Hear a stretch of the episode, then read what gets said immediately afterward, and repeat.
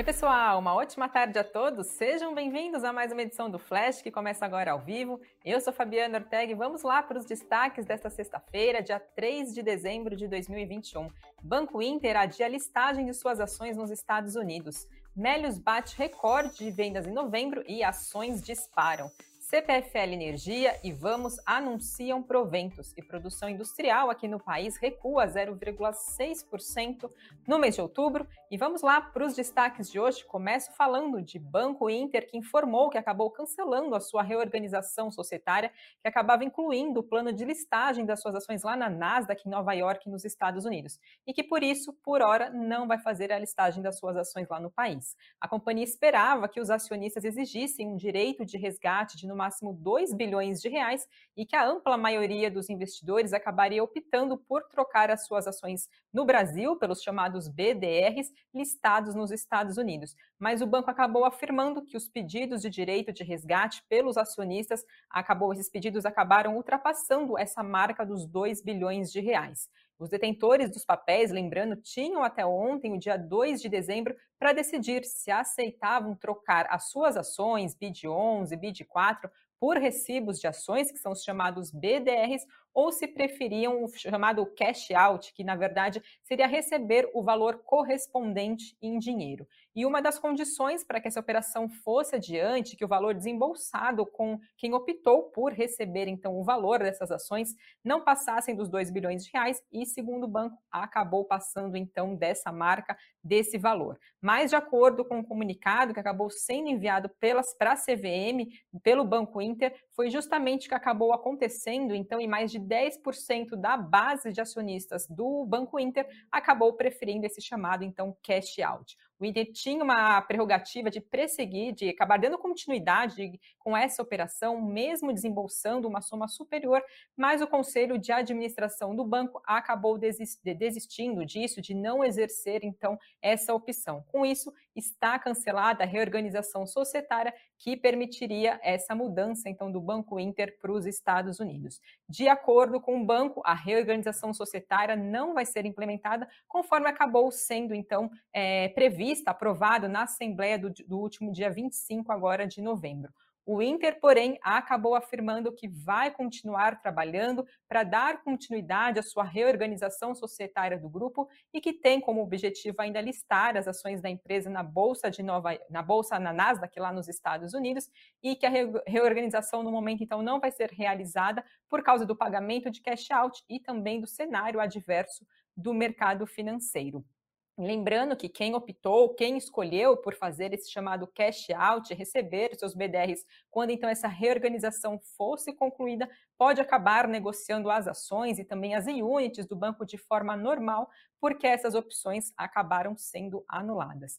A gente via papéis de Banco Inter subindo por volta do meio-dia, BID 11 4,21% alta, BID 3 3,45% e BID 4 2,85%. Trouxe aqui algumas análises para entender então a repercussão dessa decisão então do Banco Inter e segundo Rafael Ragazzi, que é analista da Nord Research, ele avaliou que o momento não é um dos mais favoráveis para o Banco Inter fazer migração para o mercado americano e também para as companhias realizarem IPOs tendo em vista a alta volatilidade e também a aversão ao risco. Já a Levante Investimentos apontou que a reorganização societária do banco era vista com grande expectativa pelo mercado financeiro, visto que a listagem na Nasdaq acabaria proporcionando à companhia o aumento da sua base de clientes e também fortaleceria sua posição como companhia global de tecnologia no setor financeiro. E com isso, além disso, também acabaria possibilitando um aumento de capital sem que a família controladora do Banco Inter perdesse a maioria das ações com direito a voto, possibilitando então pelo poder do voto diferenciado que existe nas empresas que estão listadas lá nos Estados Unidos, que é um processo então um pouco diferente, por exemplo, como acontece aqui no Brasil. Aproveito também para deixar aqui a recomendação, fiz uma matéria sobre isso, o que, que motiva as empresas a listarem suas, suas ações nos Estados Unidos, deixar aqui o país. Então aproveite para conferir no nosso site, tem alguns motivos então que estimulam as companhias a fazer a sua listagem no exterior. Então aproveite também você que é acionista de Banco Inter, né? Qual que é a opinião de vocês? O que, que vocês acharam então dessa novidade, dessa decisão então que veio esse novo anúncio do banco em relação então à sua migração para os Estados Unidos. Falo agora de Melius, papéis da companhia disparando forte nessa sexta-feira. A Melius acabou divulgando que o resultado preliminar referente, né, referente agora ao seu período de Black Friday, agora do ano de 2021, então em relação ao mês de novembro, veio um número surpreendente e segundo a companhia, ela acabou atingindo um recorde histórico de GMV, que é o volume bruto de mercadoria, em um mês, atingindo 923 milhões de reais. Esse número é 87% maior que o visto no mesmo período do ano passado, quando chegou a atingir 495 milhões de reais. A companhia de cashback registrou um crescimento de 70% de compradores em relação ao mesmo período do ano passado, então agora de 2021 em relação a 2020. Já o crescimento de novos compradores também foi alto, de 82%. A Melius também reportou que seu cartão de crédito, que foi anunciado recentemente, que também vai ser lançado já daqui a duas semanas, já tem uma lista de espera com mais de 200 mil inscritos. E que a partir de janeiro do ano de 2022, a companhia vai disponibilizar, além do seu cartão de crédito, uma conta digital gratuita que vai trazer, entre outras coisas, serviços como pagamento eletrônico instantâneo, o Pix, e também a negociação de criptomoedas e o chamado CryptoBack. A gente viu os papéis, então, de mérios em forte alta hoje, por volta do meio-dia estava avançando 18%, chegou a passar dos 22%. Lembro vocês também que Melius faz parte da carteira recomendada de small caps da Nuinvest. Murilo Breder recomenda então esse papel nessa carteira e, segundo ele, a recomendação de compra do papel é até R$ 9,00 por ação. Passo agora também para falar de Suzano, que anunciou a alta nos seus investimentos agora para o ano de 2022, previstos então em 13 bilhões e 600 milhões de reais, diante dos mais de 6 bilhões de reais que tinham sido orçados pela companhia para esse ano. Essa alta, segundo a companhia, deve-se ao projeto de construção de uma nova fábrica de celulose lá no Mato Grosso do Sul, que vai exigir um desembolso de mais de 7 bilhões de reais no próximo ano. A companhia também afirmou que o total previsto para ser investido em 2022, 5 bilhões de reais vão ser destinados para manutenção e 1 bilhão, sendo então assim 1 bilhão a mais no que foi lançado no orçamento para esse ano. E ainda segundo a Suzano, o maior dispêndio então, em relação ao ano anterior se refere principalmente ao efeito da inflação e também do câmbio, principalmente sobre insumos e serviços que são associados à chamada silvicultura. E a companhia citou também uma maior concentração de investimentos em máquinas e equipamentos florestais, numa maior intensidade de projetos relacionados a uma maior quantidade de paradas gerais programadas pela companhia e que, por outro lado, os desembolsos chamados com terras florestais serão reduzidos em 100 milhões de, de 100 milhões de reais para 600 milhões de reais, segundo números, então, que acabaram sendo divulgados pela Suzano.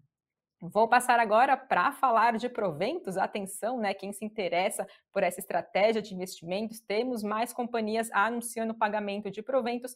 A primeira delas, CPFL Energia, anunciou a distribuição de 804 milhões de reais em dividendos que vão ser pagos já agora no próximo dia 21 de dezembro.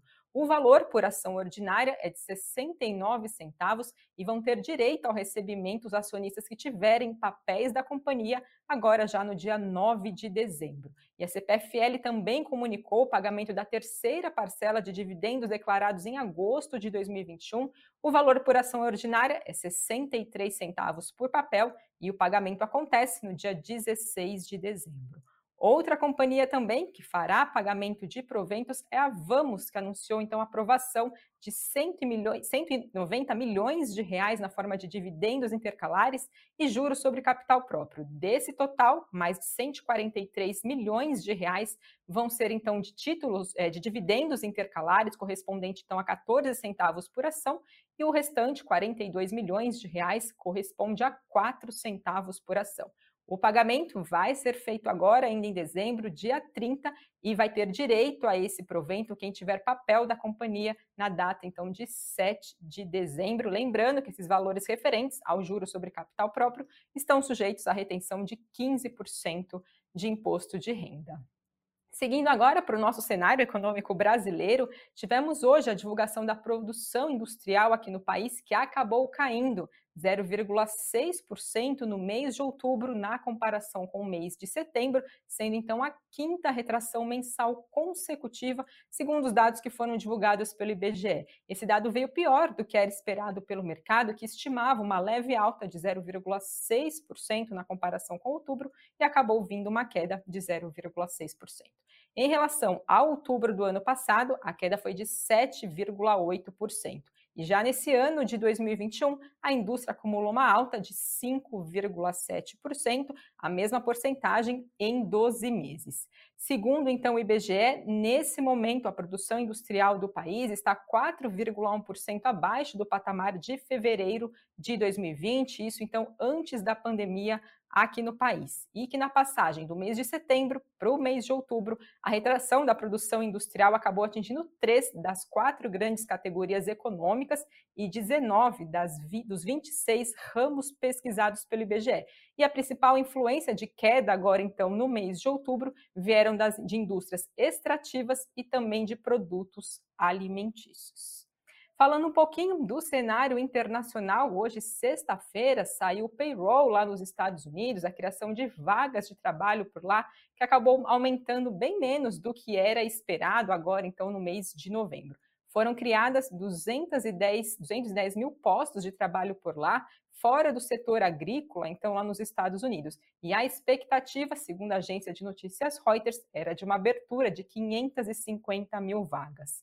Lá nos Estados Unidos também, a taxa de desemprego caiu para 4,2%, sendo o menor patamar desde fevereiro de 2020, diante então de 4,6% acabou sendo registrado no mês de outubro. Então fica aí mais um dado dos Estados Unidos para entender como anda evoluindo a economia por lá, criação de vagas de emprego, lembrando que sempre esses números são acompanhados de perto, até mesmo para tomada de decisão de política monetária por lá, e também sobre o rumo dos juros nos Estados Unidos.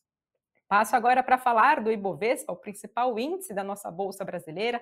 Por volta do meio-dia, avançava 1,35%, chegando na casa dos 105.878 pontos, e o dólar recuava 0,49% a R$ 5,63.